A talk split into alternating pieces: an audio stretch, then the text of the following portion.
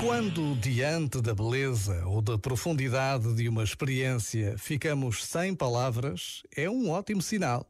A incapacidade em descrever algo revela que estamos em contacto com a vida abundante, aquela que extravasa os nossos limites, aquela que ultrapassa o nosso vocabulário e a nossa gramática. Quando, diante da beleza ou do amor, nos remetemos ao silêncio, é porque nos sentimos encontrados.